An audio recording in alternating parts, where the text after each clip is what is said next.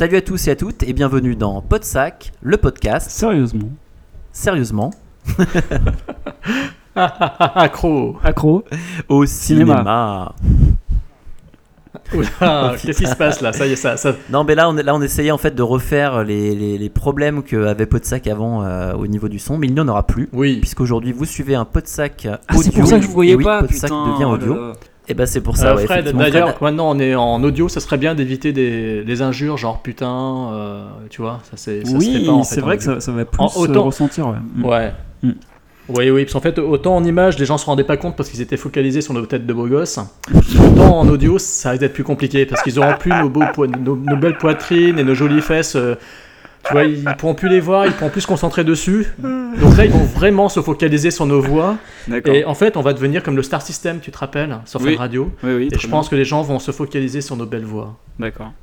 Mais euh, d'ailleurs en plus ma- maintenant tu pourras faire des bras d'honneur par contre sans aucun Ah problème. ouais, exactement. Ah ouais, Tony, donc quand je suis pas d'accord, je, te peux faire des... je peux te faire des fuck, Tony. Euh, Jérôme ou Tony. Exactement. Tu, tu- Et- tu peux, tu peux, Et vas-y. vous hein. pouvez me faire une belle voix pour voir Fais- Fais-moi une belle voix, Fred. Alors, euh, bienvenue dans Podsac, le podcast sérieusement accro au cinéma X. Hmm, Fred, j'aime quand tu parles comme ça. Je me sens. vous aimez, vous aimez ma voix de crécelle? Euh, Tony. Oh yeah. Tony, Tony, Tony. Donc tu là, sais que, vous pouvez tu sais que toi. Vous pouvez juste me confirmer un truc Là, on a lancé l'enregistrement, Oui. on est vraiment en train Oui. d'enregistrer Podsac là. Oui, bien sûr, nous sommes en plein c'est- Podsac et d'ailleurs tous les auditeurs garderont tout ça puisque je ne couperai rien. Nous, ne couperons rien. C'est génial, le premier audio là, il part Euh, sur donc si c'est la roue. première fois, et voilà, si c'est la première fois que vous écoutez euh, vous savez, je pense que vous avez déjà arrêté. Et si vous nous connaissez déjà, je pense que vous savez très bien ce qui va se passer. Et donc vous êtes resté pour euh, pour euh, aujourd'hui un numéro qui va parler de De Super Slip. de Super Slip. Ah, ah. Eh oui. Et Exactement. qu'est-ce qu'un Super Slip euh, d'ailleurs? Un Super Slip, c'est un slip qui vous colle au bonbon et qui vous permet de vous sentir plus fort, plus costaud, être un véritable super-héros. Et qu'est-ce qu'un super-héros, Fred? Alors un super-héros, euh, c'est euh, c'est une personne qui est dotée euh, de super pouvoirs, comme euh, son nom l'indique. Mais c'est super bien Voilà, c'est super bien, et qui peut venir donc en assistance et en aide aux personnes qui en ont besoin. La caractéristique, caractéristique pardon, principale du super-héros, c'est donc comme tu l'as dit qu'il porte un super slip au-dessus de ses vêtements. Euh, jusque Bah, euh, dans les années 90. Euh, à l'orée des années 2000, ils ont commencé à les mettre, euh, comme tout le monde, sous leurs pantalons, mais des pantalons moulants en lycra, hein, pour bien montrer euh, les belles formes et les belles petites fesses. euh. Et des fois les tétons, des fois on voyait même les tétons. Et alors là, on en parlera tout à l'heure quand on évoquera euh, toute la partie gay, euh, Joël Schumacher, etc. Parce que euh, je pense qu'on va s'attarder un peu Et là-dessus. tu, pourras, et tu pourrais aussi parler du super caleçon de l'incroyable Hulk qui jamais, euh, jamais ne se casse. Ça, jamais ça- ne se ça, c'est un déchire. mystère. Moi, je me suis toujours demandé dans, dans l'incroyable Hulk, donc de Louis Leterrier, je me suis toujours demandé à un moment donné, il se tape Liv Tyler, qui est comme une femme un peu fragile. Je me suis toujours demandé quand Hulk vient en érection, est-ce que euh, les proportions euh, Ah bah, attends. changent ou pas et, et comment une femme peut-elle supporter ça? Ça, c'est une question que je me suis toujours posée. Et Je toujours pense qu'il faut une question. Je pense que c'est une question qu'on peut qu'on peut poser à Miss Hulk, la cousine de l'incroyable Hulk. Je pense qu'elle aura. Bah, je une pense que peut-être que Hulk est un peu orienté poney ou autre euh, canidé. Alors, je il se trouve pas. que j'ai moi-même couché Bah, avec il Miss, Miss Hulk euh, dans les années 2000. Donc, euh, il faudra que je lui envoie un texto pour lui demander. De toute façon, Hulk il s'est même tapé Wolverine, alors vous savez. hein. C'est vrai? Bon, donc, les- ouais, ouais, dans la BD, ouais, euh, une des premières apparitions de Wolverine, euh, avec son tout premier costume, on le voyait se euh, tataner la gueule face à l'incroyable Hulk. C'était un Ah, j'ai compris, sympa. J'ai compris, c'est taper. Ah non, non, je te jure, j'ai compris ça. Non, non, non, non, non, non, non, effectivement, non, non, Ok. mais ça c'est vraiment, ça c'est le danger de l'audio en fait, Fred, encore une fois, c'est-à-dire que quand on est en audio, on dit des choses, et si tu te concentres trop sur, sur ce que je dis, tu risques de trop comprendre ce que je raconte de travers. Tu comprends ce que je voulais, tu comprends ce que j'ai voulu dire en oui, audio oui, oui, d'accord. Donc, un épisode Podsac spécial super-héros. Donc, on a décidé de faire un épisode qui vous en met plein la gueule. Et alors que vous ne, ne- vous ne nous verrez pas, puisque nous sommes en audio. Donc voilà, ce qui ne nous empêchera pas évidemment de faire de temps en temps euh, un épisode euh, thématique euh, en vidéo. Je crois qu'on en a d'autres, on en a en, pré- en prévision. Mais, En euh, pré-production. En pré-production, voilà. En, bon, ils sont en post-production. Ils sont en post-production. Ils sont en post-production. On, en a- sous le coude. Mais euh, effectivement, euh, il y aura de plus, plus, plus, plus d'épisodes audio puisque jusqu'à présent on avait pas mal de soucis et qu'on s'est décidé pour cette troisième saison de vous offrir un festival euh, plein de feux d'artifice, plein d'explosions, plein de pouvoirs, et donc c'est pour ça que là on parle de super-héros, ce qui tombe bien, vu l'actualité de ces dernières semaines. On a vu fleurir sur les écrans pas mal de films, n'est-ce pas Anthony? Oui, juste une toute petite précision Ah, euh, avant ça. Euh, notre pot de sac audio, justement, est sur un nouveau flux. Donc, Tu euh, peux donner l'adresse si si vous- Alors, je peux bien sûr donner l'adresse. Merci de me piéger, euh, sachant que rien n'est prêt encore et que nous enregistrons un tout petit peu en avance. Mais euh, sachez que normalement, on devrait l'appeler Podsac Audio, c'est-à-dire sur iTunes. En tout cas, vous le retrouvez comme ça. Et euh, on sera aussi disponible sur SoundCloud. Et sur SoundCloud, le nom, c'est juste Podsac. Donc, le temps qu'on mette tout ça en place, on- ce sera toujours disponible sur notre site, de toute façon, sur podsac.wordpress.com. Et bien entendu, par l'intermédiaire aussi de notre nouveau, euh, Yeah. nouveau No site hôte euh, qui est pardon. FreePod. Putain, mais. Euh, voilà, donc FreePod. Euh, Merci donc, oui, Jérôme, FreePod, tu- merci à vous et merci de votre accueil et merci de votre soutien. Et moi j'étais en train de faire un merci de la main. Exactement. sert absolument à rien, donc merci FreePod. Ouais, mais c'est vrai. Donc merci toute l'équipe de FreePod, merci David, merci euh, Monsieur Smith et merci euh, enfin toute l'équipe euh, hein. et merci nos euh, confrères qu'on a rencontrés. Merci Kazi, ouais, merci, merci. Ouais. Donc voilà, beaucoup de monde qu'on a envie de faire, à qui on a envie de faire plein de bisous. Donc euh, voilà, merci, euh, merci pour votre soutien et merci pour votre accueil. ceci, ceci n'engage que, me- que, que Monsieur Imétri, bien entendu. Hmm. Donc euh, oui, Jérôme, tu, disais effectivement que euh, L'actualité, on avait oui, pas mal voilà, de en films l'actualité ouais. cinématographique de ces dernières semaines a été riche en super pouvoirs. On a vu de belles péloches euh, fleurir sur nos écrans, sur nos multiplex. hein, euh, en plus de cette dernière super pub où on nous raconte que le cinéma se porte super bien. Je sais pas si vous avez fait gaffe d'ailleurs, il y a une pub qui passe en ce moment sur les multi- dans les multiplex qui nous dit que nous sommes je ne sais combien de millions de personnes à avoir sauvé le cinéma en France. Donc euh, allez-y, messieurs dames. cette- Et ben moi je l'ai vu, vu cette je l'ai vu, je l'ai vu au cinéma. Donc allez-y, allez-y, continuez à voir des films de Super Slip et continuez à télécharger parce qu'apparemment le cinéma se porte très bien. Donc euh, donc voilà. Euh, Ouais, c'est vrai que c'est très étonnant, quoi. Mais bon, Ouais, en tout cas, tant mieux, tant mieux si le cinéma se porte bien, parce que peut-être que ça nous donnera des, des très bons films. et peut-être qu'ils en sortiront plus plutôt que les sortir directement en vidéo. Peut-être que des films Exactement. trouveront enfin la porte de sortie vers les salles de cinéma. Mais bon, là n'est pas le sujet. Le sujet, La porte de sortie vers la salle de cinéma. Ok. C'était une expression à la Evilash. Donc euh, nous sommes donc euh, en train de parler de Super Slip. Les Super Slip ont fleuri souvent sur les écrans depuis quelques semaines. On a vu donc Anthony euh, et Fred, vous êtes d'accord, Man of Steel. On a vu euh, le bon bref, Ouais, on a vu beaucoup on a vu entre guillemets, hein, On a vu. parce qu'on l'a pas tous vu. C'est ce que je veux dire. euh, Jean. Oui, voilà. Oui, là, oui, oui, enfin oui, oui, oui, je suis toujours là. Ouais, c'était dans dans- oui, c'était une manière de m'exprimer. Nous avons vu fleurir euh, Man of Steel, Wolverine euh, et je ne sais combien d'autres euh, films. Et il y en a d'autres qui sont encore en prévision. Donc c'était l'occasion d'offrir un petit écrin pot de sac à ces films de Super Slip qui ont bercé notre enfance parce qu'on a grandi avec certaines séries télé. On a grandi aussi avec des films diffusés à la télé et on a tous espéré l'arrivée de Spider-Man. Enfin, moi en tout cas, j'avais espéré l'arrivée de Spider-Man sur grand écran. Donc euh, voilà, c'était l'occasion euh, de euh, faire un, tout un épisode, tout un focus sur les super-héros sans vouloir entrer dans le détail, dans l'historique, qui a créé quoi, qui a réalisé qui, pourquoi, comment, etc. Non, de faire une sorte de- d'épisode qui se veut surtout passionné sur le monde, sur le monde des super slips.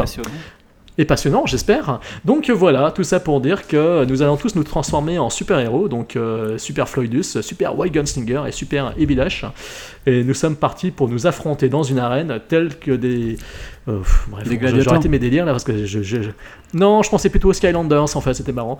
Donc euh, voilà. Oh là là, oh, putain. Donc on va se battre des Skylanders euh, sur Moi, je préfère, je console préfère le film de préférée. Gladiator. Et on- Ouais, mais toi, Tom Fred, toi, il y a un truc qui m'énerve, c'est que tu aimes aussi quand les chiens se frottent contre ta jambe. Donc, euh, donc euh, Quand les chiens. oui, c'était une. Oui, donc, donc, Mais oui, mais c'est. donc, donc, donc, monsieur, monsieur Imétri, d'ailleurs, je voulais revenir sur une, sur une chose parce que monsieur, euh, monsieur Gunslinger hein. a dit tout à l'heure que qu'est-ce qu'un super-héros? Il a dit, euh, oui, tu, tu me pries, qu'est-ce qu'un super-héros? C'est un gars qui a des super-pouvoirs. Alors, est-ce que vraiment c'est ça? Parce que finalement, il y en a qui n'ont pas de super-pouvoirs. Exactement, il y en a qui ont Qui des super gadgets. Ah oui, Batman. Pardon. Et ben, Et ouais. Ouais, puis Punisher aussi, c'est un super héros, hein, enfin un super anti-héros, et alors qu'il a juste de super gros flingues et une super tête de mort sur le ventre, quoi. Mm. Enfin, sur la poitrine. Donc euh, voilà. C'est non, vrai. c'est vrai que la définition du super-héros est assez vaste. En fait, en fait, je crois qu'il faut le prendre comme un, un, un héros qui est au-dessus des autres. C'est-à-dire, c'est pas euh, le simple bonhomme de tout, c'est pas le simple monsieur tout le monde. C'est C'est pas Bruce Willis, voilà, par c'est exemple. pas Bruce Willis, c'est euh, un mec qui a quelque chose en plus, c'est-à-dire Enfin. un costume. Donc euh, un costume avec soit Voilà, des c'est. c'est- Ouais, la enfin, voilà, centaine avec des petit capacités, avec des capacités euh, hors normes. Bon, ça peut être des pouvoirs, ça peut être des armes, ça peut être euh, euh, une certaine fortune qui lui permet de se con- de concevoir plein de une armure entière comme Iron Man. ou ça Mm. peut être un alien aussi, ça peut être un extraterrestre. hein, on a vu le cas aussi. Ça peut être un dieu. On a vu Hercule, on a vu Thor. voilà, il y a plein de personnages comme ça. ça peut être un robot, ça peut être un, un prince des mers comme Namor. voilà. Donc les super-héros, en fait, ça peut être tout et n'importe quoi, tout n'importe qui. Et n'importe qui peut être aussi un super-héros, parce que ces dernières années, on a vu émerger des films tels que Kick-Ass, Defender, Super, etc., etc. Donc, euh, effectivement, euh, le super-héros, la définition est assez vaste. Est assez vaste, mais euh, il faut reconnaître une, origine commune aux super-héros, c'est-à-dire bah, le comic book, le même peut-être même le serial, le serial qu'on voyait au tout début, au début du, enfin pas au début du cinéma, mais au tout début euh, avant la, la grosse explosion euh, des super slips. Donc euh, les Ouais, serials ouais. qui étaient diffusés euh, avant les gros films euh, en salle à l'époque aux États-Unis, donc tels que Et à la, télé, à la télévision aussi. et après, il y a eu l'émergence effectivement à la télévision qui s'est faite petit à petit. Donc ça, c'était dans les années 30, 40, 50, si je ne m'abuse. C'est ça, ouais. euh, même euh, l'apogée, c'était dans les années 50, effectivement, avec euh, avec les premières armes de Superman, avec des magnifiques euh, des magnifiques euh, films, euh, même d'ailleurs des, des débuts de films en fait, puisque les années 50 c'est le début des films en fait. Oui, c'est Superman et les nains de l'enfer. Les nains de l'enfer, ouais, magnifique. Qui est d'ailleurs disponible, alors si vous le cherchez, si vous voulez le voir pour info, il est disponible ainsi que le dessin animé des années 40. Il est disponible, ils sont disponibles sur le coffret intégral de Superman qui était sorti. Alors je sais que sur le coffret intégral DVD, il y a tout. Donc vous pouvez les trouver, donc je vous conseille de l'acheter, surtout qu'elle est disponible euh, euh, dans le fond du bac euh, pour pas très cher, et le coffret il vaut le coup d'œil, hein, franchement il est vraiment pas mal. Et je pense que sur l'édition Blu-ray, elle doit être aussi, il faudra vérifier, mais je pense que sur le coffret Blu-ray, ils ont dû regrouper aussi les mêmes bonus, c'est-à-dire Superman and the Mole Man, ainsi que les dessins animés des années 40. D'ailleurs, c'était le c'était le papa de Christopher qui jouait dedans. Je George. plaisante, mais George George Reeves. Oui, effectivement, Ouais, c'est ouais, quand même ouais, assez drôle, hein, euh, surtout, enfin drôle, euh, pas trop, parce que le, le- le destin de George Reeves est malheureux, malheureux, enfin voilà, c'est triste, mais... Bah, les deux destins sont malheureux d'ailleurs. Oui, oui, oui, tout à fait. Euh, bah, de toute façon, il y a beaucoup de gens qui disent que, d'ailleurs que sur Superman, il y a une malédiction, hein, parce que Richard Pryor, a- bah, bah, pareil, aussi l'acteur de Superman 3, là, le Black, euh, bah, également, euh, il a fini, enfin, il a fini plutôt mal, quoi, donc... donc c'est triste, quoi. Mais c'est vrai que pour moi, avant même, euh, comme tu le disais si bien tout à l'heure, en fait, avant même qu'on commence à avoir Superman, des choses comme ça, on avait donc euh, les séries et les séries aussi, enfin les, les séries vraiment au, au sens euh, série comme on l'entend aujourd'hui. Euh, par exemple, euh, la série Batman Oui. euh, et le Frelon Vert. Alors ça, c'est plus les années 60, je pense, hein, il me semble. hein. Euh, Batman Oui. euh, avec Adam West. Oui. Moi, j'ai, alors, je, moi je, je ne les ai pas vus, mais Fred et toi, je crois que vous avez dû les... Fred, t'aimais Mais ça alors toi ouais, moi j'ai vu la série euh, de Batman avec les, euh, les, les grosses euh, Incrus- euh, les grosses incrustations, voilà, où on voyait des sortes de panneaux qui disaient plash, splouche, euh, enfin voilà, des choses comme ça. Donc je regardais ça, mais quand j'étais gamin, donc euh, je regardais ça sur M6, je crois. Donc j'ai des vagues souvenirs, j'aimais bien, mais parce que j'étais gamin, ça doit être très très très très kitsch. Et même à l'époque, je pense dans les années 80-90, ça devait déjà être kitsch.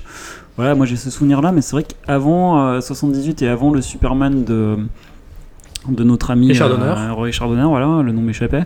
Euh, avant ça, j'avoue que j'ai un peu une méconnaissance des super-héros. Je sais un peu qui- ce qui s'est fait à la télé, mais voilà, j'ai pas, euh, j'ai lu des comic books dans les années 80, mais euh, avant les films de 78, moi, je, je suis un peu largué. Bah, le fait est que pour, le- pour les séries, en fait, pour, pour Ba- Batman, c'était, oui, tu disais que ça devait être kitsch, ça l'était, et c'était d'ailleurs volontaire. Mm. hein. C'était euh, volontairement un traitement kitsch, en fait, à l'époque, qui, à mon sens, d'ailleurs, était pas une mauvaise idée, c'est-à-dire, en fait, euh, le, le manque de moyens euh, faisant que euh, il pouvait pas forcément avoir des productions à la hauteur des super-héros, parce que quand on parle de super-héros, on s'attend peut-être aussi à avoir quelque chose à l'écran qui soit euh, spectaculaire. Euh, et ben justement, c'est Richard Dozier qui est parti sur une Richard ou William, je sais plus, Richard, je crois, euh, qui est parti sur euh, William, pardon, qui, qui est parti en fait sur une euh, sur une autre euh, optique, c'est d'arriver de faire quelque chose d'un peu euh, kitsch. Et moi, j'ai trouvé que la série, en fait, était relativement marrante et elle est très référentielle. Mm.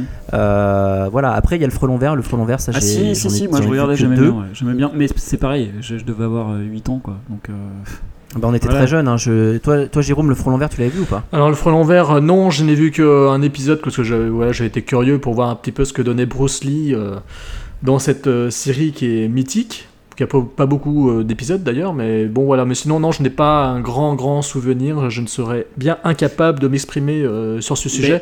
Ouais, mais juste sans te couper, Jérôme, enfin en te coupant, mais c'est Oh que, c'est que le Front Vert, moi je me sens que c'est peut-être une des premières séries avec Batman, justement, euh, à laquelle j'ai un, j'ai un peu accroché dans l'univers des super-héros, c'est-à-dire que je sais que j'y revenais, quoi. Chaque fois qu'il y avait un épisode, je me, voilà, je mettais la télé pour regarder l'épisode, quoi. Mais j'étais enfant, encore une fois, donc euh, la qualité, voilà. Et ça me Bah. fait penser aussi que ça a donné lieu, euh, bien plus tard, à un film qui est bien pourri, de Michel Gondry. Non, moi je l'aime beaucoup ce film. Je Euh, pas Moi, j'aime beaucoup ce film aussi. Moi, je l'aime vraiment ouais. beaucoup, mais vraiment beaucoup. Euh, par contre, euh, non, moi, les super-héros, en fait, c'est vraiment venu. bon, on va y venir avec le premier Superman de Richard Donner, tu as cité tout à l'heure, mais c'est surtout, pour moi, c'est une découverte grâce au magazine, enfin grâce à la revue des Lyonnais appelée Strange, Ah les spécial Strange, Ah oui. parce que moi j'ai grandi, euh, j'ai grandi en lisant ça dès le CP en fait. On m'a prêté des Strange, je me rappelle, et j'ai commencé à les dévorer au grand désespoir de, mes- de mon père notamment, qui préférait que j'achète Picsou Magazine plutôt que Strange. Donc j'ai grandi en lisant les aventures de Spider-Man et des X-Men qui étaient mes persos préférés avec euh, Daredevil. Donc en lisant Strange, Spécial Strange, Nova, Titan, Spider, euh, Strange Spécial Origin aussi. J'adorais lire les fiches euh, des personnages dans Strange Spécial Origin où on découvrait les- des nouveaux personnages avec des pouvoirs et tout. Et je de les voir en action. Il y a eu le- aussi euh, le fait euh, que j'ai eu les jouets Marvel Guerre Secrète, donc euh, qui étaient édités euh, également euh, par Bandai, hein, et je, je les ai toujours d'ailleurs, ils sont pas en super bon état, mais, mais voilà, donc pour moi les super-héros en fait c'était lié à ça, et c'était pas lié à une série télé, parce que je m'étais pas rendu compte en fait à ce moment-là, je pense quand je démarrais avec mes jouets ou avec mes Strange, je m'étais pas encore rendu compte que les séries que je regardais telles que l'incroyable Hulk par exemple, venaient Ah bah, de chez a ça, Marvel. oui, oui, oui. Et ça c'est quand même dingue, Ah maintenant oui. je, enfin Ouais. je le sais aujourd'hui, mais, mais à l'époque je faisais pas le lien du tout. Tiens, d'ailleurs, ça, me- ça me Ah, fait non penser, plus. Moi non, ça me euh, fait ouais. penser que Hulk aussi, c'était une des séries que je suivais euh, là vraiment pour le coup euh, avec Lou, Ferrigno. Là, je la suivais vraiment dès que je pouvais, quoi. J'étais, Mais j'étais- carrément. j'étais un peu accro, quoi. Et comme toi, Jérôme, c'est marrant parce que euh, alors je saurais pas dater, hein, je devais être euh, juste avant, l'adolescence, quoi. J'avais, euh, quand je partais en vacances, j'allais dans un endroit de famille où il y avait un stock de Strange et bah, c'est là que j'ai commencé à en lire et à adorer les 4 fantastiques, Spider-Man notamment. Et c'est marrant un peu comme toi quoi. À part que moi j'en ai acheté quelques-uns, j'ai acheté des, des, des reliures parce que c'était un peu difficile de trouver. Vraiment, c'était pas publié de la même manière qu'aux États-Unis. Du coup, on trouvait des, des trucs reliés. Exact, exact. Puis bon, voilà, tu lisais tout d'un coup, c'était un peu particulier. Du coup, j'ai un peu laissé tomber à cause de ça. Oui. Phénomène que En fait, d'ailleurs si tu veux, Ouais. Ouais. Vas-y, vas-y. Non, en fait, pour rebondir sur ce que tu dis par rapport aux relures, en fait, ce qu'ils faisaient avec Strange, etc., enfin, toutes ces petites revues, c'est que. Ils- Effectivement, ils regroupaient plusieurs euh, versions intégrales qui étaient éditées aux États-Unis. Parce qu'aux États-Unis, ça apparaît, euh, chaque épisode correspond à un fascicule. En France, ils, ils rassemblaient euh, quelques fascicules de divers personnages dans des magazines. Mm. Et par contre, des fois, ils faisaient des reliures, effectivement, c'est-à-dire que tu avais une reliure avec trois numéros de Strange. Et c'est ça Mm. dont tu parles peut-être Ouais, ouais, ouais. C'est-à-dire Ou alors j'avais des, des- des intégrales de Spider-Man par exemple, en, en tome, quoi. J'en avais plein d'un coup.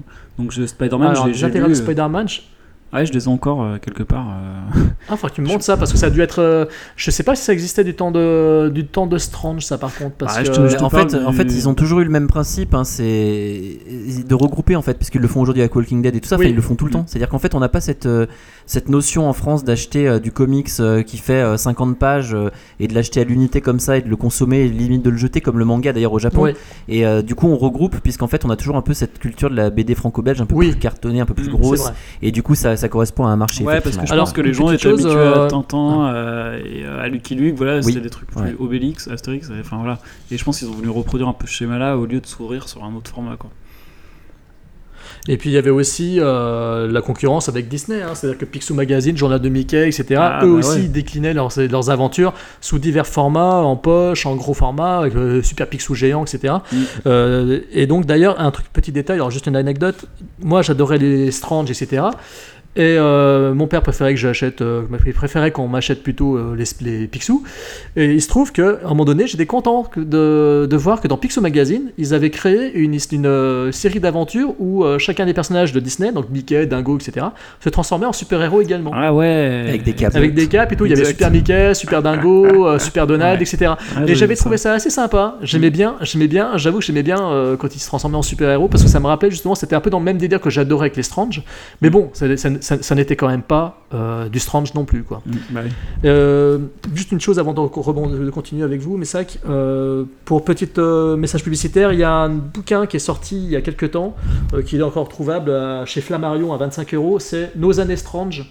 Un bouquin dont la préface a été faite par Alexandre Astier, que tout le monde connaît, Non, c'est avec un qui bouquin euh, écrit par un bouquin écrit par Sébastien Carletti et Jean-Marc Lédé. Donc c'est deux fans, deux fans furieux, fous furieux de Strange, qui ont écrit un très beau livre avec une énorme, une magnifique iconographie, avec très belles photos, plein d'images et tout. C'est vraiment génial. Donc je conseille, hein, si vous, pouvez le, le récupérer, c'est vraiment touchant. Ça raconte en fait euh, la passion. Voilà, euh, mais voilà, je pense qu'on peut le trouver dans n'importe quel euh, magasin. Il est encore disponible. Je pense qu'il n'est pas très très vieux comme bouquin. Il est sorti il y a peut-être moins, il y a peut-être un an, un peu plus d'un an. Donc voilà, Nos années Strange, c'est un très très beau livre sur euh, justement euh, les éditions Lug. À l'époque, c'était Lug du Nom, enfin Lug, donc des, des Lyonnais, avant qu'ils deviennent euh, sémiques. Mais voilà, faut quand même le savoir. C'est des mecs de chez vous, mais ça, qui, ont ouais, édité Strange. Ils étaient sur Lyon. D'accord. Mais on le savait, Voilà. bien sûr, bien sûr, on le savait.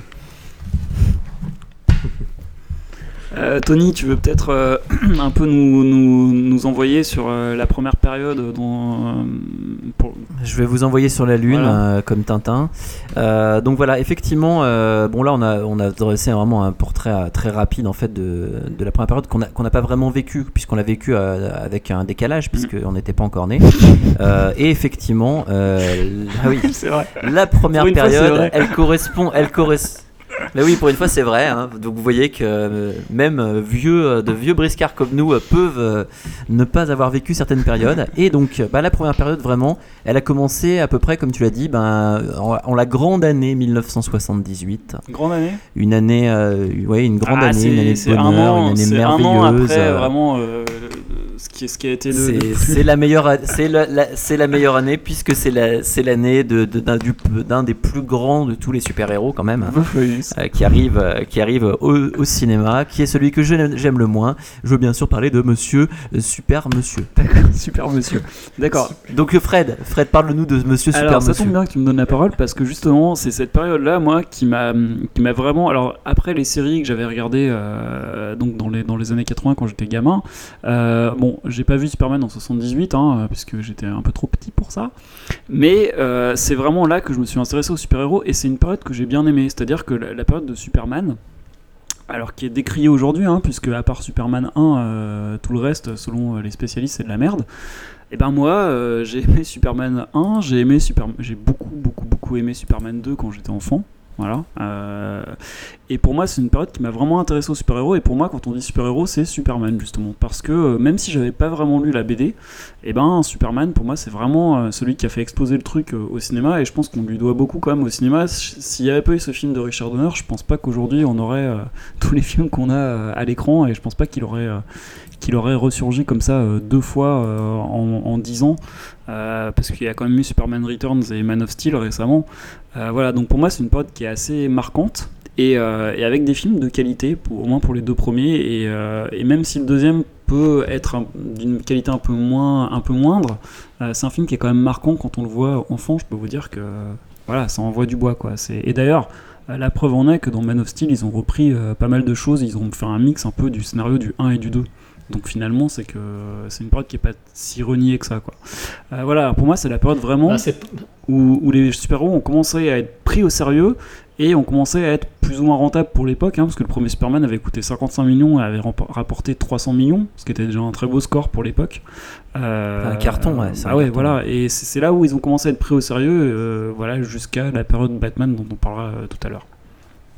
Jérôme, tu voulais dire quelque Mais chose par contre, tu vois, Fred, ouais, en fait, tu disais euh, que Man of Steel, euh, le dernier de film de Snack- Zack Snyder, Mhm. euh, reprenait euh, Superman 1 et 2. Bon, quelque part, c'est pas étonnant, puisque Superman 1 et 2, originellement, avaient été réalisés dans la foulée par Richard Donner, avant que Richard Donner ne se fasse euh, enculer en papaouté par le prod, euh, parce que ça ne plaisait Attention, pas. Jérôme, Et- on est en audio, il faut pas dire des gros mots. Oui, c'est vrai, ça, les gens vont encore. Défoncer, défoncer le vont- cul. Ils vont, ils vont- ils vont être deux fois plus euh, choqués. Donc en fait, euh, Richard Donner s'était fait remercier et avait été remplacé par euh, Richard euh, Fleischer. Ouais, c'est pas les- Lester, c'est Lester, Lester. Lester. Alors je les confonds. Richard Lester. Je les confonds Lester. toujours hein, entre euh, Fleischer et compagnie. Mais c'est pas grave. Donc Richard Lester donc, avait effectivement euh, tourné sa version à lui de, de Superman 2, ce qui fait qu'aujourd'hui on, a maintenant, euh, on a maintenant la possibilité de découvrir euh, le cut de Richard Donner en vidéo, ainsi que la version que l'on a tous découvert, moi enfin, personnellement à la télévision, euh, de Superman 2 de Richard Lester. Ouais, il a sorti en 2007, hein, d'ailleurs. Oui, le Richard Donner's cut, ouais, Ouais, exactement. qui ouais, est ouais. totalement différent, Et- d'ailleurs, enfin totalement. D'ailleurs, c'était très, très marrant parce qu'on parle de ça, mais on parle donc, quand même Superman d'un super-héros emblématique. Et il y a eu plein, bah, toi tu parlais de, de cette anecdote-là, mais il y a plein de réalisateurs d'ailleurs qui étaient pressentis pour faire le film. Oui, Et quand on, on voit finalement, bon bah Richard Donner a, a touché le gros lot, hein, grosso modo, hein, parce que euh, il y aurait pu y avoir du Spielberg dans l'air aussi, hein, par ça, exemple. ça aurait été bon quand même. hein, j'aurais bien- Enfin, moi j'adore les premiers Superman, Ouais. j'aurais bien aimé alors voir je la sais version pas, Spielberg, justement, c'est Bah, c'est comme euh, Cameron qui, Mais, qui, euh, dans les années après- 90 après Titanic devait euh, enfin fin des années 90 après Titanic devait faire euh, Spider-Man. J'aurais bien aimé voir ça aussi. Avec Leonardo DiCaprio, ça aurait été quelque chose. euh, Bah, juste, Ça aurait été quelque chose de aussi, très chiant. Je sais pas, je sais pas, faut voir, Non, hein, peut-être pas forcément. ouais. Non, bon après, le- le- après la proposition que fait ça à est très bien, mais Oui, on, oui, reviendra, oui, on reviendra oui, là-dessus pas- après. Mais, euh, mais c'est vrai qu'effectivement, on, on peut quand même toujours se, se poser la question quand on voit un nom comme Spielberg, on Ah se dit, euh, ouais, ça aurait- qu'est-ce que ça aurait donné en fait à un Superman euh, fait Bah, par surtout Spielberg que, sais surtout pas, que juste vous, après enfin, dans toi- la mer quoi, donc euh, comme juste après un gros chef-d'œuvre. Donc euh, Ouais. c'est pas rien. Ouais. quoi. Mais bon, bah du coup, le, le destin, le destin en aura choisi autrement. exactement. Et... Ils ont eu peur, je pense, qu'avec Spielberg, le projet tombe à l'eau, hein, je pense. Voilà, exactement. qui soit bouffé par les requins. Non mais bon, euh, par contre, euh, c'est comme- alors, qui s'est alors qui comme s'est fait Fred, bouffer hein, cul, comme ouais. Fred, euh, après avoir grandi en regardant les séries télé, euh, l'incroyable Hulk, Wonder Woman aussi. euh, Ah oui, oui. J'étais fou amoureux de, Ah, de Linda, de Linda Carter. Ah, je, je voulais que vous y veniez. Ah, mais moi, je, moi Linda Carter en Wonder Bra, Ah, en Wonder là, c'est Woman, c'était super soutien-gorge. voilà, quoi. Les c'est fini. hein. Oh, c'est. Voilà. Et donc, euh, quand euh, Superman, je l'ai découvert personnellement à la télé, c'est un film qui m'a marqué, effectivement. Euh, ça m'a marqué. J'étais pas super fan, je me rappelle quand je l'ai vu gamin, ça m'a pas marqué au point de me dire c'est The Film Culte. Superman. Et donc, même si la musique est mythique, que l'histoire était prenante, etc., euh, enfant, ce, n'est pas un film qui m'a marqué, en fait. Ce n'était pas pour moi la grosse révolution du super-héros au cinéma, puisque ce n'est pas. euh, je n'étais pas réceptif à ça, en fait. C'était pas un personnage que je disais dans Strange, donc euh, je m'en foutais un petit peu de Superman, quoi. En fait, moi, j'ai jamais aimé le personnage de Superman et pourtant, le. Enfin, jamais aimé. C'est jamais un personnage qui m'a fasciné. Pour- Pourtant, c'est un super-héros qui est fascinant. hein. Mais il m'a jamais fasciné. Et pourtant, le, le film. Enfin, le premier Superman en tout cas. Je l'aime bien, je l'ai revu il y a peu de temps. euh, Ouais, je trouve que c'est, je trouve que quand même ça reste un excellent film, un classique, euh, un classique du genre. Mais c'est pas un super héros qui me Bon, fait bah alors, c'est marrant parce que moi c'est un peu l'in- l'inverse de vous et euh, je, me suis d'ailleurs euh, je me souviens d'ailleurs du moment où j'ai vu Batman le, le premier film de, de Tim Burton en salle et justement j'ai eu le problème de me dire bon le traitement était particulier un peu gothique un peu kitsch pour moi et j'ai eu le problème de me dire mais ça m'excite pas alors que ça m'excite pas comme Superman et pour moi Superman m'excitait Ouais, alors que. Batman pas du tout voilà enfin ce Batman ce Batman, a un en côté. Batman a un côté. euh, Oui, ce Batman-là, mais même, même, les, même les autres, je Bah, dirais. plus en fait, tard- déjà, non, la plus grosse, tard, la grosse différence, c'est le manque. euh, C'est c'est ça la bah, c'est le manque. Oui, mais attends, au départ, il y a aussi le manque de super pouvoirs. Mm. Et en plus de ça, Batman Begins, c'est une grosse exposition non non je te euh, parle pour de je te euh, parle mettre de en place en de fait, un nouveau super-héros. Pardon, excuse-moi. euh, Ah ouais, non, non, non, non, je te parle Ah, de. après le regain. Après, je, me suis intéressé à Batman, mais le Batman de Burton dans les années 90, J'avais donc mal compris. euh, c'était en 80, je sais plus, 89, quelque chose comme ça. Et je me souviens de l'avoir vu en salle euh, au moment de la sortie. Et franchement, je suis resté vraiment sur ma faim. Et je me souviens quand j'étais allé, je connaissais pas grand chose de super-héros, j'avais pas vu beaucoup de films à part Superman. Et je m'étais dit, je m'attendais à un choc comme, euh, comme pour Superman, quoi. Et en plus, le film avait fait un carton parce qu'il a remporté quand même 411 millions de dollars au box-office alors qu'il avait coûté 35 millions. Et je me souviens qu'avant qu'il à l'époque, les films sortaient 2-3 mois après en Europe. Donc du coup, on savait qu'il était précédé d'un gros carton aux États-Unis. Et j'étais parti en me disant, putain, ça va être un film de fou furieux. euh, Ça va être, euh, voilà, le super-héros revient après, Superman, Batman. Et puis bah non quoi, non, je me suis, j'étais pas excité quoi. Et, euh, et du coup je suis pas allé voir les autres Surtout en que-. Ouais, mais euh. Surtout que ça venait après euh, une grosse déconfiture avec les Superman qui avaient été rachetés Ah bah, par la Canon. ouais. Il y a eu des gros flops avec euh, Superman euh, 4, notamment le face-à-face qui était un véritable nanar. hein. Ah ouais, faut le, faut le voir, Super- faut le voir pour le croire. Ah et, ouais. euh, et puis Supergirl aussi, la tentative de faire une petite cousine, euh, une petite cousine à Superman qui pourtant est très charmante, hein, Helen Slater. Elle est bonne, hein. Helen Slater en jupette. euh, hein. euh, non mais non mais même tu peux le dire. franchement moi c'était un fantasme Oui, de, de, de, gosse. hein, belle, quand hein. j'ai vu Supergirl, je me repasse de temps en temps le DVD. Je trouve très très fun. il est très fandard comme film. Hein. Faut voir Faye Dunaway cabotiner à outrance en sorcière, c'est rigolo quoi. Mais Alors, bon, c'était quand, quand même de mauvais films.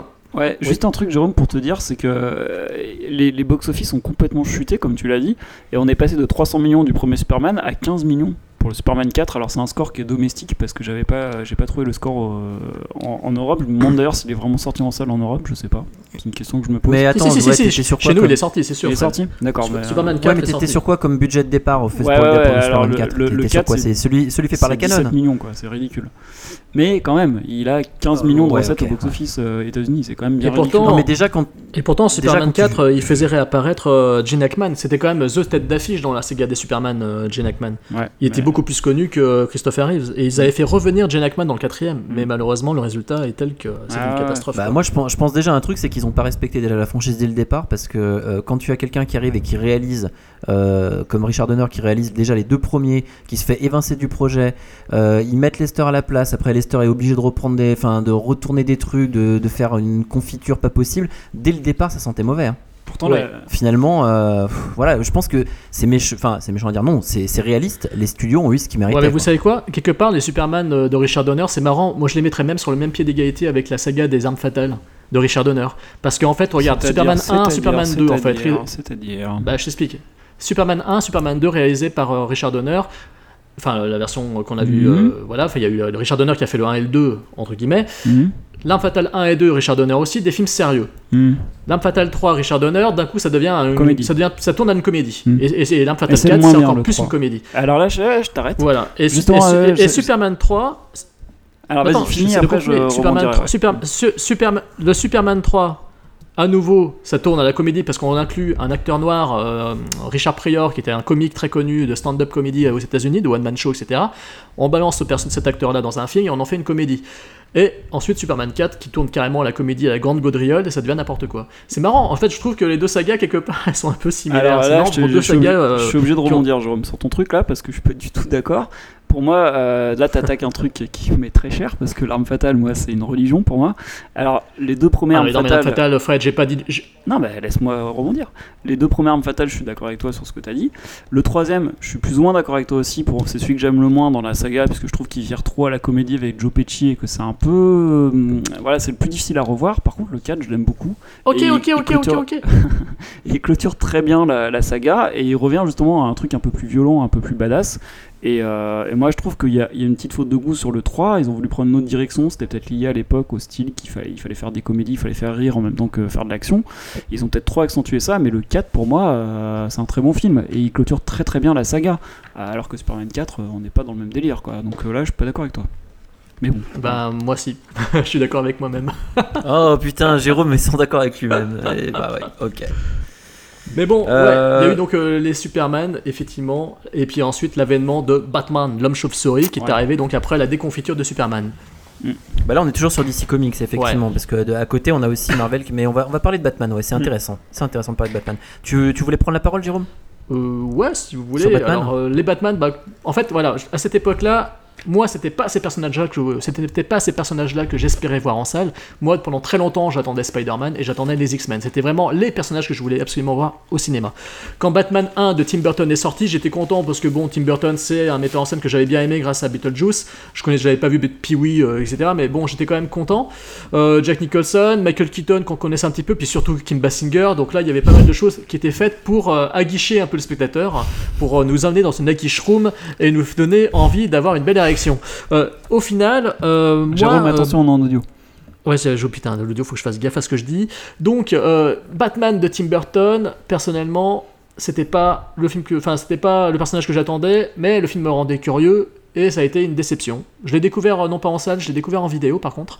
Euh, donc pour moi, le, bat- le premier Batman, ça a été une grosse déception. Euh, J'ai trouvé que c'était un peu la, la foire, euh, la foire à la grande rigolade avec Jack Nicholson, avec Jack Nicholson qui en fait des tonnes. Moi, Nicholson dans ce film, je le trouve insupportable. Et Keaton, je le trouvais inexistant, et Kim Basinger aussi. Et bon, pas étonnant parce que Tim Burton aime les freaks, donc son freak c'était bon bah c'était le Joker. Mais voilà, le premier Batman, grosse déception, même si visuellement le film est une claque. Mais à part ça, euh, ce n'est pas pour moi le film de super-héros ultime, ce n'était pas pour moi encore la révolution du super-héros, à mon sens. J'attendais encore l'arrivée des vrais super-héros, voilà, avec le premier. Alors que moi, moi, tu vois, contrairement à toi, Jérôme, j'ai, beaucoup aimé le film. Alors, par contre, effectivement, c'est vrai que quand on revoit Nicholson, euh, il y a des moments, c'est un petit peu difficile à avaler, mais euh, j'ai beaucoup aimé l'atmosphère du film, et je l'ai trouvé, euh, ouais, enfin, je sais qu'à l'époque, en tout cas, j'étais, euh, j'étais fan de ce film-là, quoi. Je, bah, le défi, c'est encore, c'est, encore au-dessus, mais voilà, mais j'étais vraiment fan de ce film-là à l'époque. Euh, je l'ai revu, il y a des trucs qu'on vieillit, il y a des, le, jeu de Nicholson outré et tout ça, mais bon, quand ce qu'on verra dans, dans des Batman ultérieurs, euh, enfin voilà, c'est tellement, tellement mauvais dans certains autres que je pense que celui-là, moi, passe très très bien. Et j'ai aimé le personnage. Par contre, Michael Keaton, c'est vraiment pas le meilleur interprète de Batman, ça c'est clair. Non, t'as raison, c'est Val Kilmer le meilleur. Euh, George Clooney le meilleur interprète de Batman. Oui, bien sûr, oui, oui, tout à fait. Non, mais alors, Mais, c'est vrai que quand même c'était c'était un peu agaçant parce qu'on avait on avait ce Batman là et en attendant euh, pendant ce temps-là ben Marvel euh, ne faisait rien. Marvel proposait des épisodes de séries télé qui étaient diffusés euh, en Des Europe. Spider-Man 2, voilà, ouais, qui des- étaient diffusés euh, au cinéma ou des téléfilms, enfin il y a des téléfilms qui sortaient en salle chez nous. Euh, donc voilà, on voyait un Captain America avec un casque de moto sur la tête. Enfin, Marvel à côté, c'était pas ça quoi encore. Hein. Donc il fallait se contenter de, de- du, Bat- des Batman euh, de Tim Burton parce que bah, comme toi, moi le deuxième, enfin je sais que enfin, Fred va en parler. Moi Batman le défi, pour moi c'est euh, the chef-d'œuvre. C'est parmi les quatre premiers Batman pour moi c'est le chef-d'œuvre. Euh, voilà, Oui, avec oui. Catwoman, Michel Pfeiffer, euh, Danny DeVito, enfin Christopher Walken, enfin un casting de ouf, film de malade, film hyper noir. moi je suis fan fan de ce Batman de défi. Voilà, bah alors justement, je vais rebondir là-dessus parce que moi, autant le premier Batman m'avait déçu, mais alors le deuxième, que je suis pas allé voir en salle, du coup, bah, euh, bah alors, mais, mais vraiment, mais j'ai trouvé ça mais ridicule. C'est-à-dire que c'est, ça vire, on, on passe d'un un truc qui était gothique à un truc mais qui devient mais kitsch. Alors le personnage de Danny DeVito, mais alors c'est juste pas possible quoi, le pingouin là, c'est vraiment mais ça casse complètement l'ambiance. Ah, je le trouve trouve mais ridicule. Enfin, dans, en plus il surjoue à mort, c'est vraiment ridicule il y a que y a un truc qui sauve le film qui fait que euh, je peux le regarder euh, ou au moins des bouts c'est comme tu l'as dit Jérôme Michel Pfeiffer. Mais là ça tient à l'actrice et au fait qu'elle était au top de sa carrière et de sa féminité et de tout ce qu'on veut.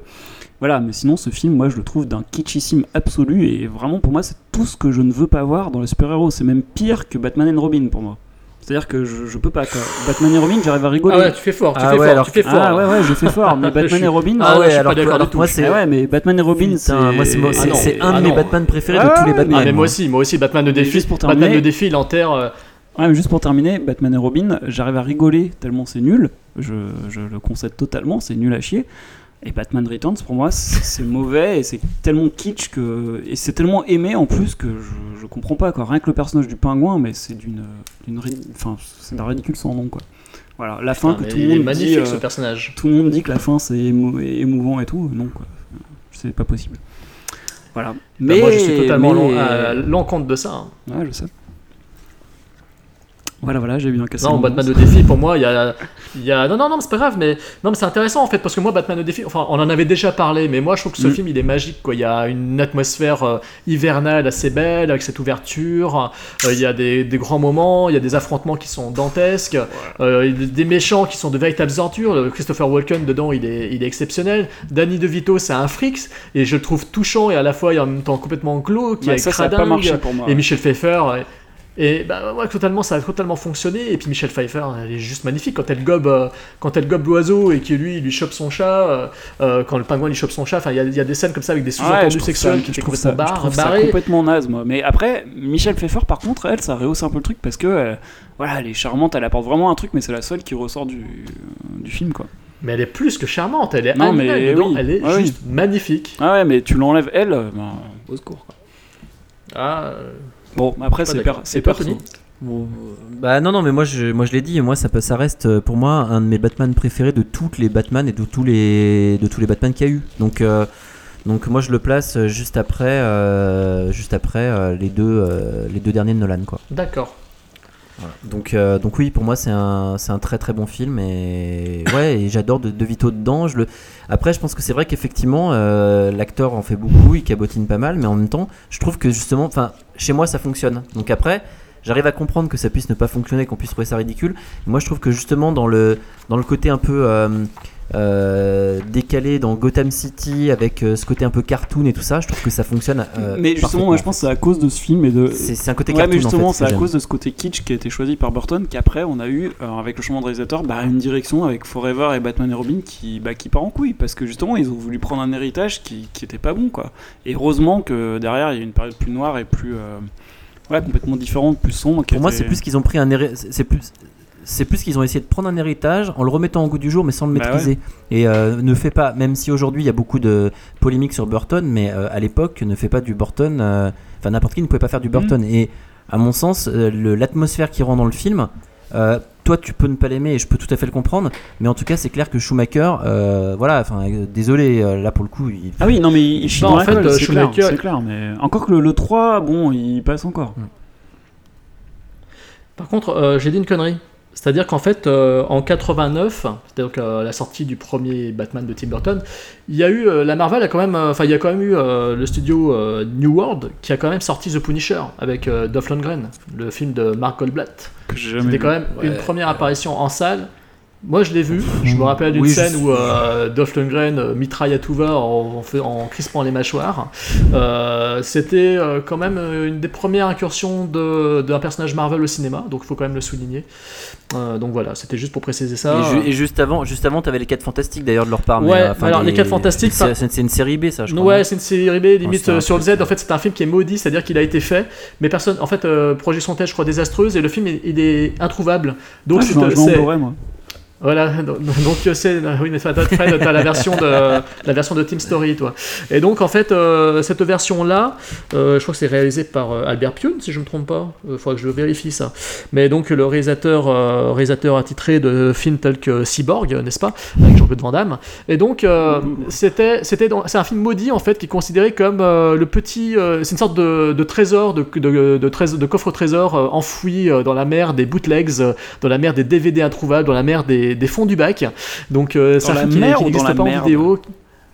Dans la mer et dans la merde aussi parce que bon bah voilà le film est bien dans la merde parce que personne ne pourra jamais le voir et c'est bien dommage parce que parce que voilà les quelques images qu'on peut trouver sur le net euh, donnent envie quoi il y a un côté un peu plastoc pour le- la chose notamment mais euh, voilà c'est une curiosité j'espère un jour que quelqu'un arrivera à mettre la main dessus à mettre la main sur la péloche parce que ça serait ça, vaudrait le coup d'être vu. sent quand même le truc et village, ça. hein, Ouais, ça irait totalement avec mon blog, ça, effectivement. Mais bon, par contre, voilà, donc. donc, euh, voilà. Non mais non non mais non mais là là où là où Jérôme par contre a raison c'est qu'en fait euh, plutôt moi je dirais euh, ben que se passe-t-il pendant ce temps euh, chez Marvel? Bah pas grand chose Bah, exactement, pas, grand chose. finalement Et hein. pour- et- des téléfilms des séries B des trucs des projets avortés des ils, ils ont traîné la série Hulk pendant des années Avec, euh, avec des téléfilms. des trucs avec des euh, téléfilms. avec Thor qui est rentré dedans des trucs comme ça mais mais au final euh, pff, Et- mais par Voilà. contre, ce qui était intéressant avec euh, les téléfilms de Hulk, c'est qu'ils introduisaient également des personnages de la Marvel tels que, bah, tels que Thor, tu l'as dit, ou tels que. Moi, je me rappelle surtout en fait, de Daredevil.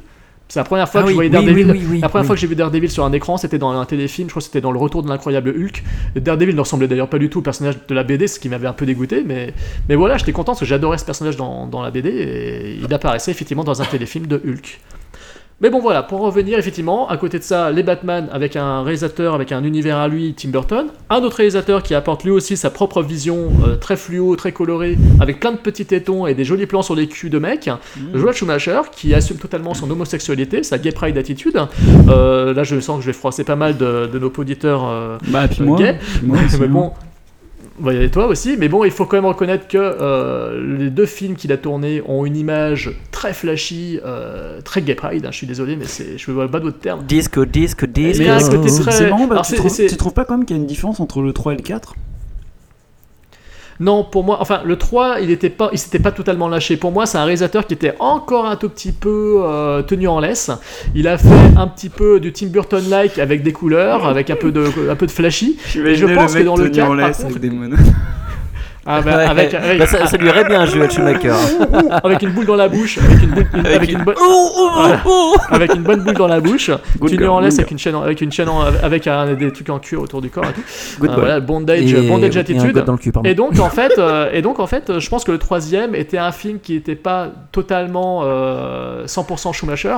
Et je pense qu'il s'est vraiment par contre lâché Schumacher. sur le quatrième Schumacher, Schumacher. Schumacher. Voilà.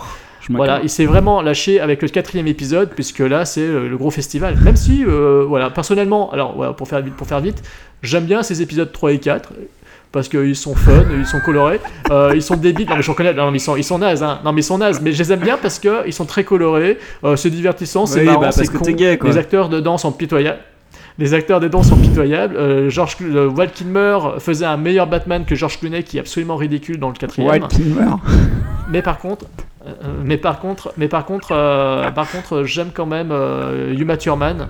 C'est Uma Ouais. Thurman dans, en Poison Ivy. Euh, Mhm. J'aime beaucoup Uma Thurman en Poison Ivy, comme j'aime Mhm. bien aussi Schwarzenegger en Mr. Freeze. Euh, quand, quand, quand il sculpte.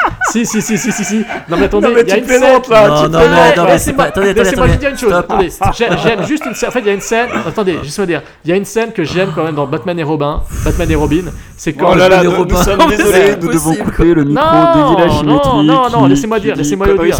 Je veux, non, non, je veux dire une chose. Il y a une séquence Ah, que je sauve dans le film Batman et Robin de Joel Sch- t'as- Voilà, je sauve une scène. Je sauve une scène. C'est celle où Schwarzenegger sculpte euh, dans la glace euh, sa femme, en fait.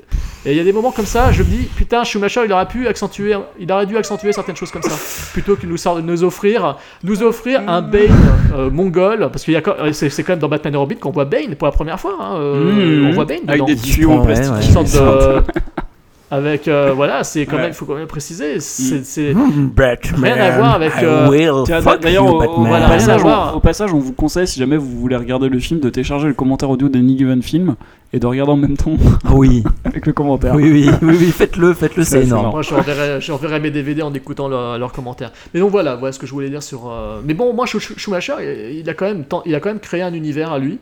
Burton il avait non mais c'est vrai non mais c'est vrai on peut lui reprocher tout ce qu'on veut il y a pas de souci je, je suis pas du tout voilà. défend non je défends pas l'indéfendable je dis juste que il a créé son propre univers on peut pas dire le contraire, on peut pas dire que les Batman de Schumacher, ils ressemblent à rien. Ils ressemblent à ce qu'il a. à- à- à Ah bah ça, il ressemble à rien, ça c'est clair. Non mais, non, mais ce que je veux dire par là, c'est que, c'est que si vous voulez, ils ont une vraie palette à eux, ils ont une vraie palette graphique. On peut pas dire le contraire.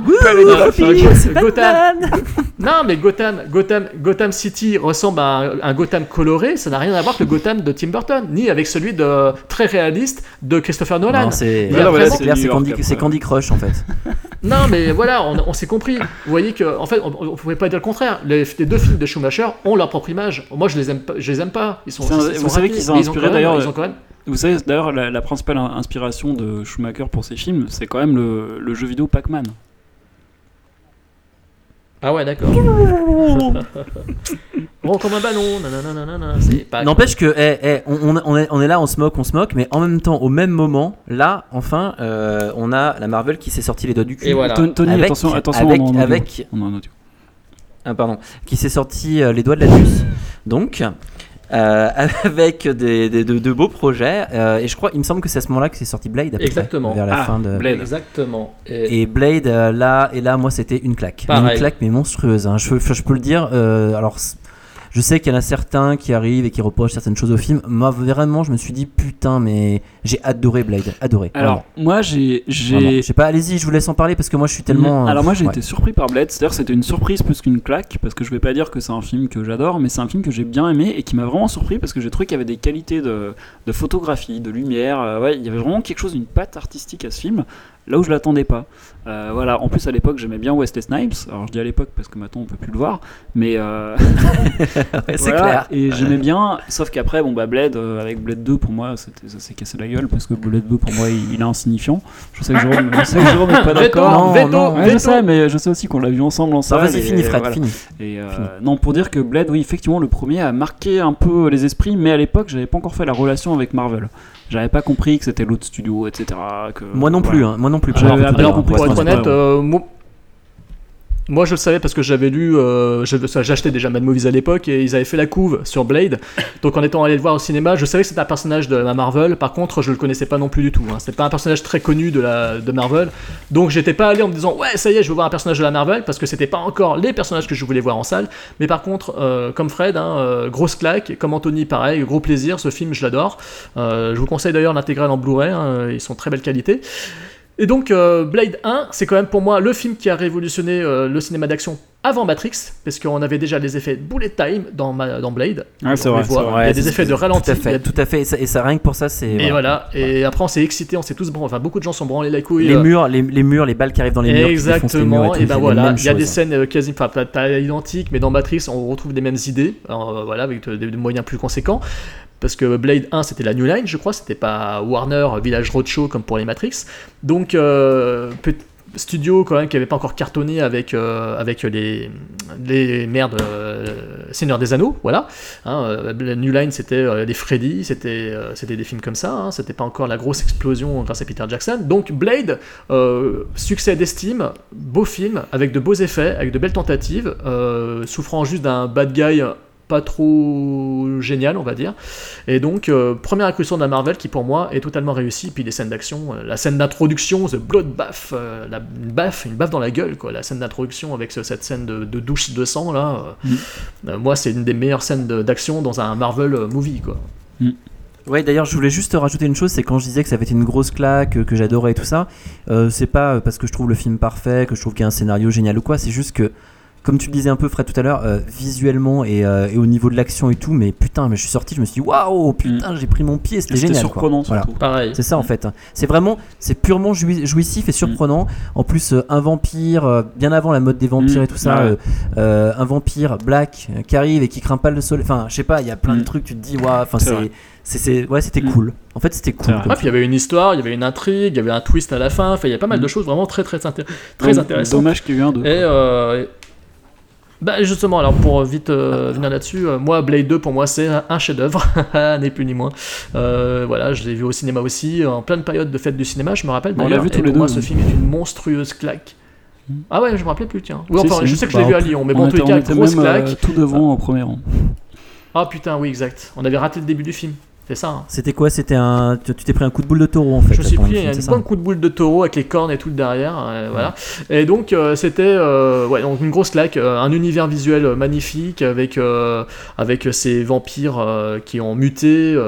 pff, moi je trouve ça juste génial. Des scènes d'action elles sont magnifiques. Toute la partie finale elle est incroyable. Enfin, Il y a des scènes. Ce film c'est un ride horrifique. C'est entre le film d'horreur gothique et le film d'action complètement fou et qui ne traîne jamais et qui mais c'est vrai il y a pas il y a quasiment pas de temps mort dans Blade 2 et en plus, il y a des scènes de toute beauté avec euh, le grand vampire qui prend son bain, euh, un énorme bain de sang, avec, avec tout un costume et tout, avec euh, ses décors superbes. Et puis le final avec l'extinction d'une vampire qui est magnifique. Enfin, il y a des images dedans dans ce film qui, pour moi, sont vraiment de toute beauté.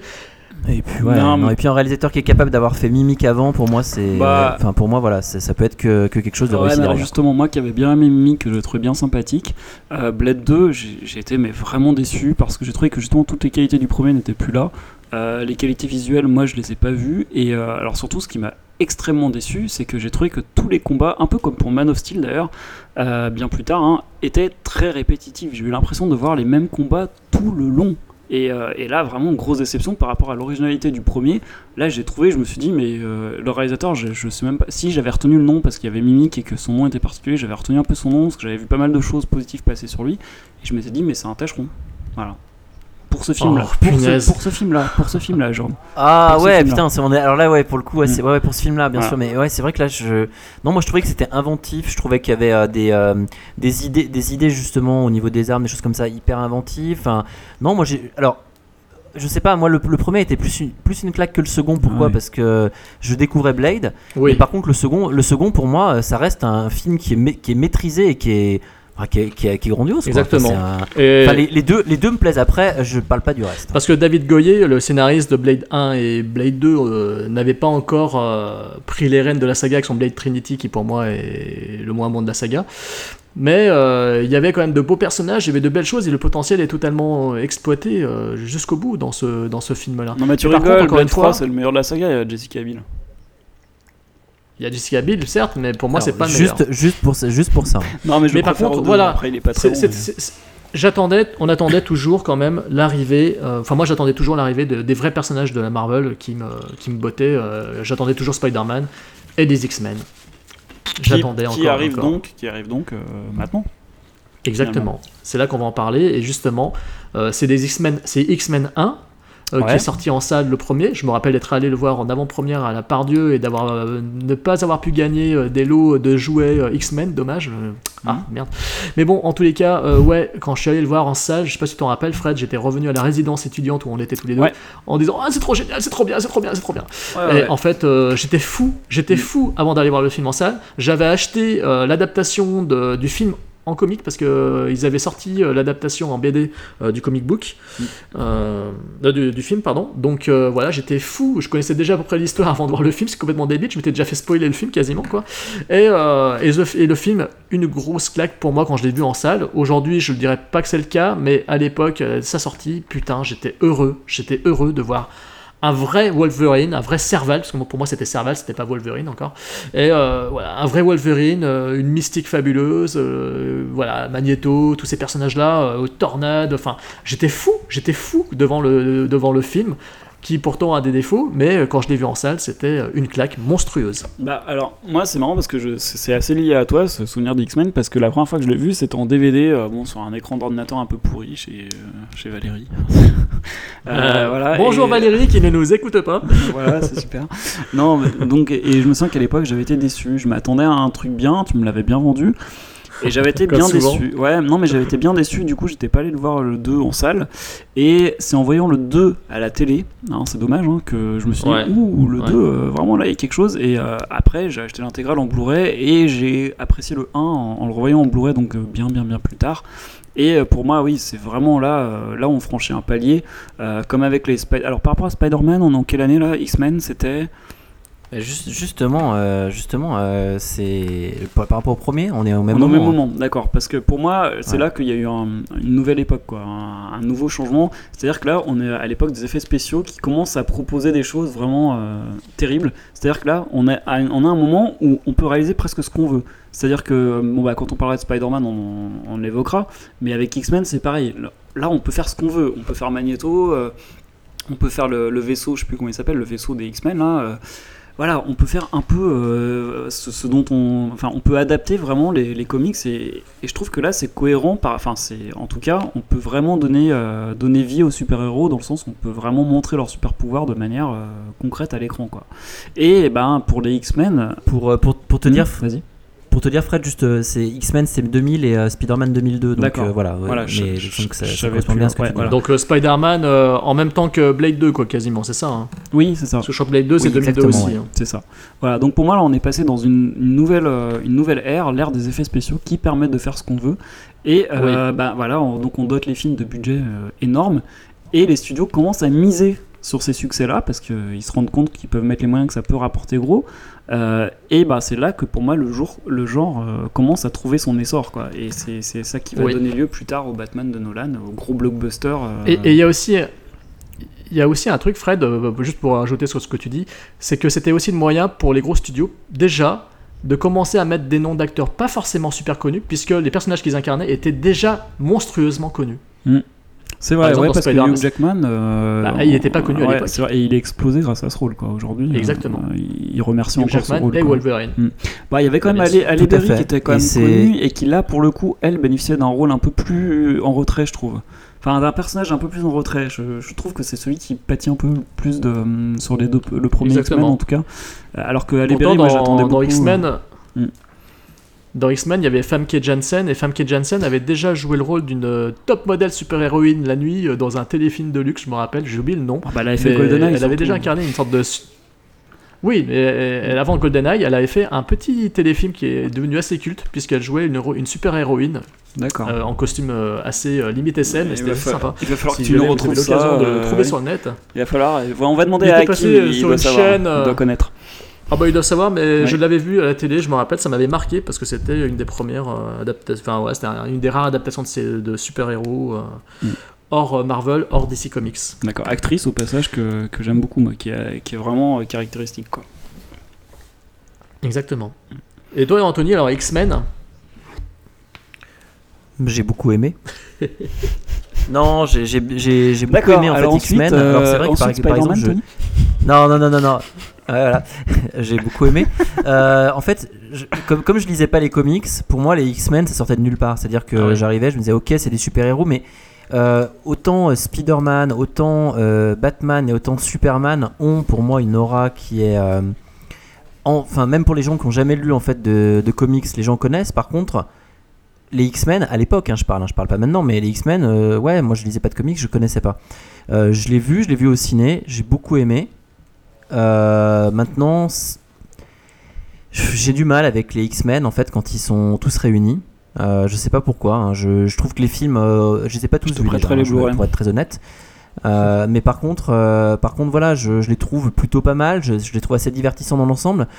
Mais je, je sais pas, j'ai plus kiffé sur un Spider-Man où j'aurais dix fois plus de trucs à dire ou un Batman parce que Batman pour moi c'est un héros emblématique justement parce qu'il a pas de super pouvoir que sur euh, que sur les X-Men. Même si j'aime bien euh, Monsieur Wolverine dans Ah, bref, mets- sur un film que personne n'a aimé dernièrement peut-être. Voilà. Mais donc du coup j'ai peu de choses à dire sur X-Men, désolé, mais mais voilà, je, je trouve ça sympa, mais c'est pas c'est pas ceux qui me passionnent le plus. Bah, en moi, c'était le cas justement quand je lisais les Strange, si tu veux. Euh, Strange, je le lisais parce qu'il y avait Spider-Man dedans, et Special Strange, je le lisais parce que dedans il y avait euh, bah, justement il y avait des étranges X-Men, ça s'appelait comme ça. Et moi, l'adaptation au cinéma, c'était vraiment un rêve d'enfant. C'était vraiment le rêve d'enfant. Je rêvais. La seule déception que j'ai eue sur les films de Brian Singer et le dernier, euh, enfin le troisième de Brett Ratner, la seule déception que j'ai eue venait des costumes, parce que j'aurais aimé voir les costumes euh, tels qu'ils étaient dans la BD. Alors c'est sûr, ça aurait été kitsch. Mais en même temps, regardez Spider-Man, ils ont bien respecté le costume hein, pour Spider-Man. Pourquoi Ouais, ils l'auraient pas fait? Ouais, mais alors tu vois, Jérôme, pour, euh, pour avoir revu les X-Men en Blu-ray récemment, je trouve que les deux premiers, ils rendent, mais alors déjà les Blu-ray sont de toute beauté, et je trouve qu'ils rendent super bien les costumes comme ils sont faits, hein. encore aujourd'hui. hein. Ouais. Mais bon, après, c'est. Ah non, non, mais je, je suis d'accord, hein, Fred, je suis d'accord. Et euh, effectivement, en plus, bon, ils ont, les costumes avaient un côté un petit peu euh, euh, qui les distinguait bien de la masse, on va dire. Un peu comme ils ont fait dans la BD avec euh, Factor X ou euh, X, enfin, comment ils appellent, enfin, Factor X, je me rappelle, ils avaient des gros X sur le corps. X Factor. Et, euh, et donc euh, ils avaient justement cette façon, ils avaient déjà créé des costumes qui étaient euh, des uniformes, quoi. Voilà, c'était des uniformes. Mais mais je préférais quand même euh, la version X-Men culte avec euh, chacun un costume, quoi. Euh, voilà. Après, ils n'ont pas utilisé euh, tous les mêmes euh, tous les mêmes personnages. C'est-à-dire qu'en fait, dans les films de, de Brian Singer, ils ont mélangé un peu les périodes. hein.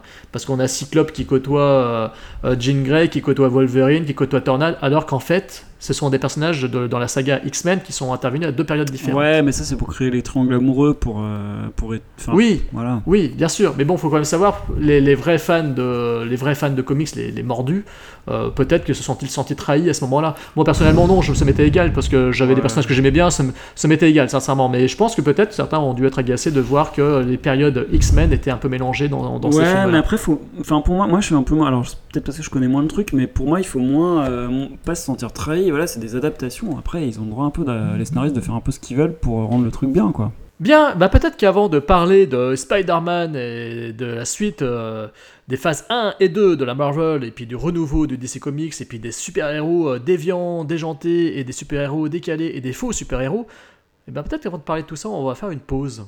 Donc voilà, donc euh, les amis de Podsac, euh, on donne rendez-vous à tous nos chers poditeurs pour la semaine prochaine, pour la deuxième partie de ce podcast spécial Super Slip. À la semaine prochaine